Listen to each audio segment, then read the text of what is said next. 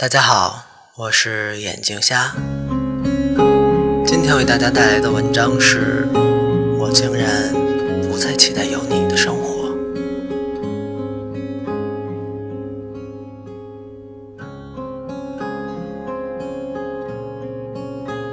我们总是怀念那段很多人簇拥在一起谈天说地的时光，偶尔还会看着镜子里的自己。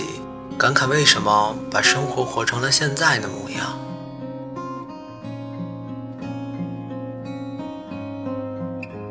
时间真的是很凶残的敌人，它硬生生地斩断了很多不够牢靠的感情，带走了那些注定要离开却还在犹豫不决的人。不知道从什么时候开始，我们不再是那种能够聊到深夜还觉得意犹未尽的关系。每次都是匆匆两句就结束了我们的话题。不知道是从什么时候开始，我看着好友列表中的你，却怎么也想不到我的好消息该怎么与你分享。不知道从什么时候开始，你的朋友圈不再有我们一大串的对话，反而连点个赞都变得异常艰难。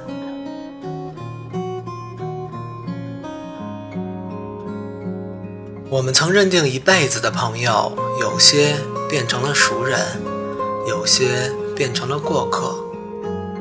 我一直认为“不再是朋友”这几个字很幼稚，只是朋友间吵架的时候拿来争吵的筹码。没想到，在成长的这条路上，“不再是朋友”的确是活生生的现实。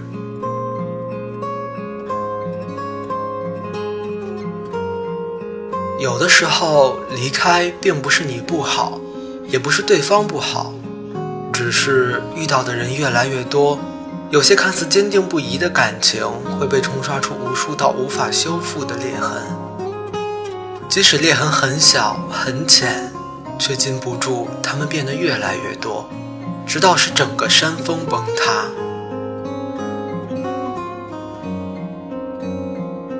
朋友出国留学。我送到机场，临别时，他对我说：“以后要常联系。”我拍着他的肩膀说：“一定。”但事实告诉我们，常联系更深层的意义就是，我们可能要渐行渐远了。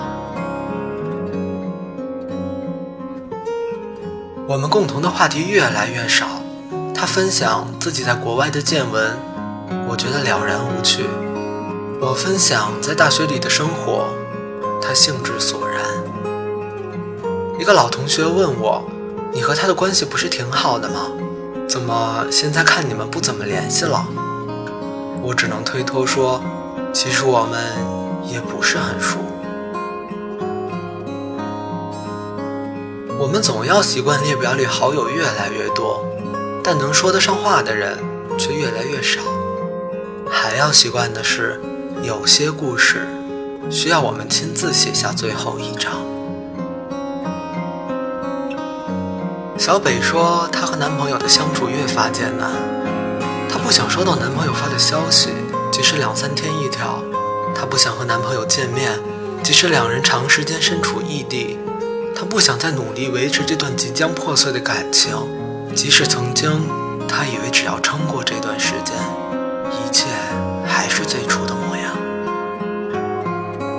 两人都知道，他们的感情不再像以前那样纯净的像一张白纸，时间在上面泼上了抹不去的印记。选择向前走，就注定要接受在每个岔道口各自不同的道路，但别忘了那些陪你一直走下去的人。当我们意识到不再期待一些人出现在你的生活，不如酷一点。说一句再见。